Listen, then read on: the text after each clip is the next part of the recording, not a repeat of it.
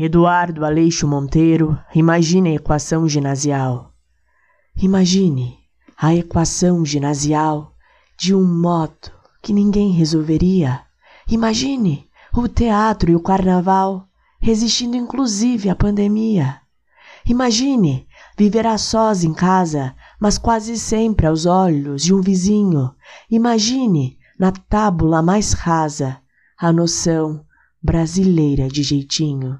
Imagine qualquer carro vermelho, contanto que não lembre uma Ferrari. Imagine fitar-se em um espelho tão verdadeiro quanto Portinari. Imagine se um reles nesse pá for tudo o que você quer escutar.